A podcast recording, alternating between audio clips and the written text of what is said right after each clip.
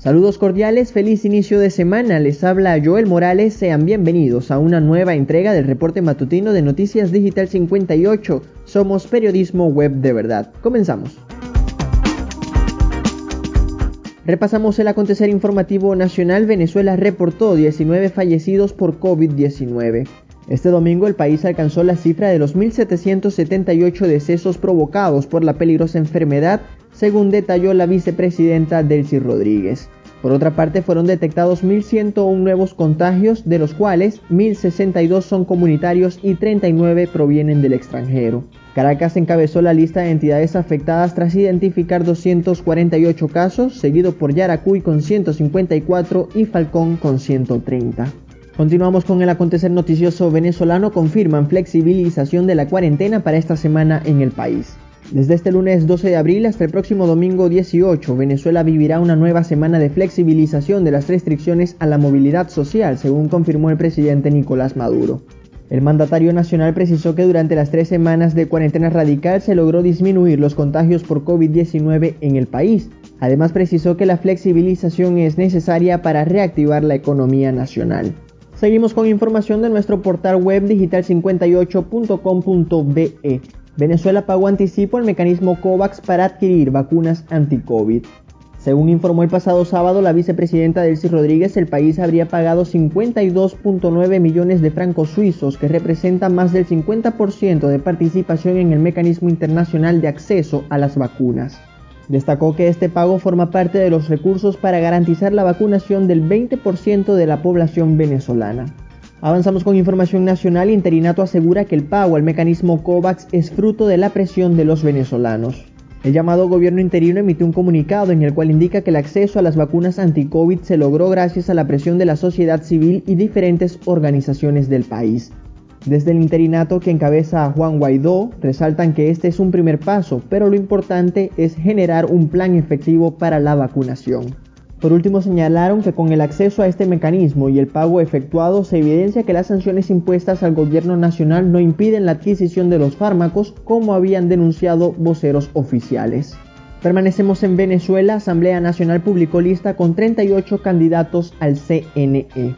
El Comité de Postulaciones Electorales del Parlamento, de mayoría oficialista, publicó una lista con los 38 candidatos a rectores del máximo ente comicial del país. Entre los candidatos de la lista del comité está un grupo postulado por las organizaciones de la sociedad y otros por las facultades de ciencias jurídicas y políticas de las universidades de Venezuela. El comité precisó que ahora se adelantará el proceso de objeciones y descargos, luego de esto se presentará la lista con los candidatos definitivos a rectores. En este momento hacemos un recorrido por el mundo. Guillermo Lazo será el nuevo presidente del Ecuador.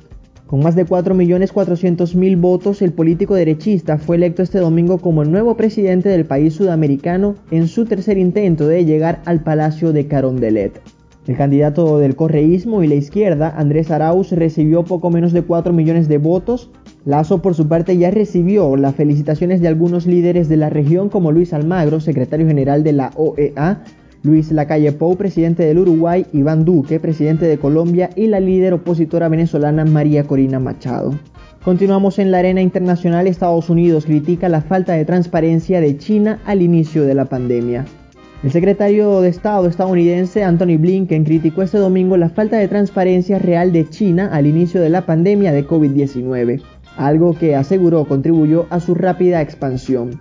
El jefe de la diplomacia norteamericana consideró que el país asiático debió dar acceso a expertos internacionales y compartir información en tiempo real, así como manejar el asunto con transparencia. Nos vamos hacia Oriente Medio. Irán denuncia terrorismo nuclear contra la mayor planta para enriquecer uranio. El país persa denunció este domingo que el corte eléctrico registrado en la planta de enriquecimiento de uranio en Natanz es un acto terrorista que busca dinamitar las negociaciones en curso para salvar el acuerdo nuclear de 2015. El jefe de la agencia atómica iraní, Ali Akbar Salehi, urgió al Organismo Internacional de la Energía Atómica a actuar ante este terrorismo nuclear y advirtió que su país se reserva el derecho de tomar acciones contra sus autores. Es momento de hablar de deportes. Iniciamos con el fútbol español. El Real Madrid gana el clásico y le arrebata el segundo lugar al Barça. El club merengue se impuso con un marcador de 2-1 ante su eterno rival, el Fútbol Club Barcelona, en el estadio Alfredo Di Stéfano por la jornada 30 del fútbol español. Karim Benzema abrió el marcador al minuto 12 a favor de los locales y Tony Cross amplió la ventaja 2-0 en el minuto 28. Los culés no pudieron marcar sino al minuto 60 con un tanto de Oscar Mingueza. Ahora el club madrileño se ubica segundo en la liga con 66 puntos, uno más que los Blaugranas y apenas una unidad por debajo del Atlético de Madrid. En otros resultados de la jornada, Valencia y Real Sociedad empataron 2 a 2, Atlético de Madrid igualó a 1 con el Betis, Granada venció 2-1 al Valladolid, Osasuna derrotó 2-1 al Villarreal y el Athletic de Bilbao y el Alavés igualaron sin goles. Hablemos ahora de las grandes ligas para repasar la actuación de los peloteros venezolanos en el Gran Diamante. Abisail García alcanzó los 100 cuadrangulares en su carrera en las mayores. Este domingo, durante el enfrentamiento entre sus cerveceros de Milwaukee y los Cardenales de San Luis, el pelotero criollo la sacó del parque para alcanzar este hito en su carrera. García conectó un bambinazo de 110 millas por hora que recorrió el jardín izquierdo del Bush Stadium en la primera entrada. Los cerveceros se llevaron una victoria de 9 carreras por 3 ante San Luis. Por otra parte, David Peralta y Eduardo Escobar brillaron en victoria de los Diamondbacks. Peralta fue el primero en sacarla del parque en la tercera entrada con un poderoso honrón de 414 pies que le sirvió para remolcar tres carreras y colocar a los de Arizona 4-0 frente a los Cincinnati Reds. En la quinta entrada llegó el turno de Escobar que la sacó por el jardín derecho con un bambinazo de 397 pies. Al final los Diamondbacks lograron imponerse cómodamente 7-0 por encima de los Cincinnati Reds. En otros resultados de la jornada en el Gran Diamante, Padres ganaron 2-0 ante Rangers, Gigantes se impusieron 4-0 ante los Rockies, Dodgers lograron victoria de 3-0 ante Nationals, Phillies vencieron 7-6 a Bravos y los Yankees ganaron 8-4 ante los Tampa Bay Rays. Estas y otras informaciones usted puede ampliarlas en nuestra página web digital58.com.be y si desea mantenerse informado síganos en nuestras redes sociales como arroba digital-58 y suscríbase a nuestro canal de Telegram. Ponemos fin a este reporte matutino, narró para ustedes Joel Morales. Somos Noticias Digital 58, periodismo web de verdad.